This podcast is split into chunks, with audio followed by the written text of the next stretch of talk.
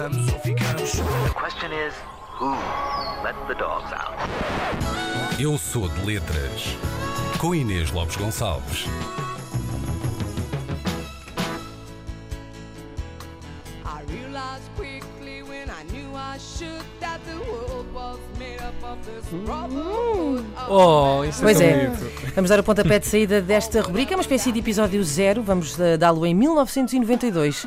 Mas se calhar agora que penso é melhor não, porque lembrei-me das botifarras da senhora Linda Perry dos Four Non Blondes, lembram-se? Eh, e um sim. pontapé daquela bota ainda é coisa para aleijar. Ora bem, e porquê os Four Non Blondes, perguntam vocês? E porquê os Porque os Four Non Blondes? Inês? Opa, que boa pergunta que vocês fizeram agora. Então, ah, bom, porque esta rubrica vai levar algumas letras à letra e tentar responder a grandes questões, a, a pequenas questões, a médias questões. ah, e que melhor canção para questionar o que raio se vai passar aqui do que esta?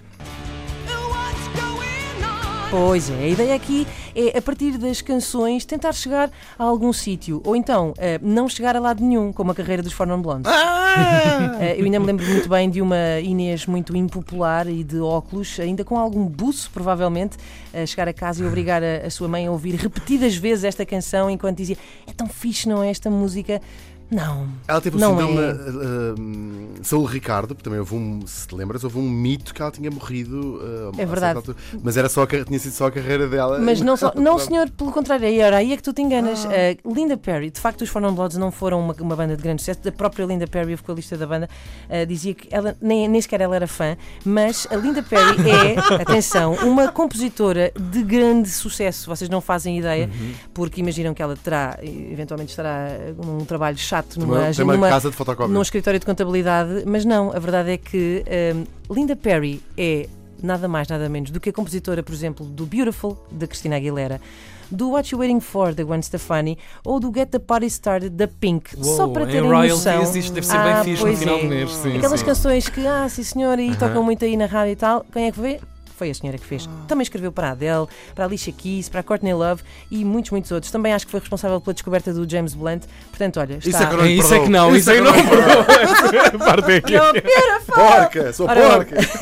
Portanto, tem uma carreira de sucesso e está montada na grana. Ah, só uma pequena curiosidade: a mãe de Linda Perry chama-se Marluce Perry, é brasileira, e o seu pai era português, ah, Alfred Xavier Perry, que é como quem diz Alfredo Xavier Perry. Ora bem. Voltando à canção ah, que serve então de mote para, para, para esta ah, edição, este episódio zero da rubrica, faria sentido que a canção se chamasse What's Going On, uma vez que ela passa o tempo todo ah, a cantar ah, essa mesma frase. Só que isso é o nome do clássico de Marvin Gaye de 1971 e por isso ficou WhatsApp. Visionários, estes foram blondes, porque eu não conheço nenhuma rede social chamada eh, What's Going On. A verdade é essa. Bom, e para responder de uma vez por todas eh, a esta pergunta, WhatsApp. E a resposta é óbvia. É o tiro liro liro.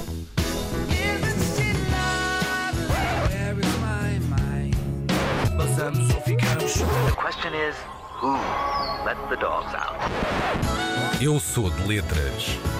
Com Inês Lopes Gonçalves.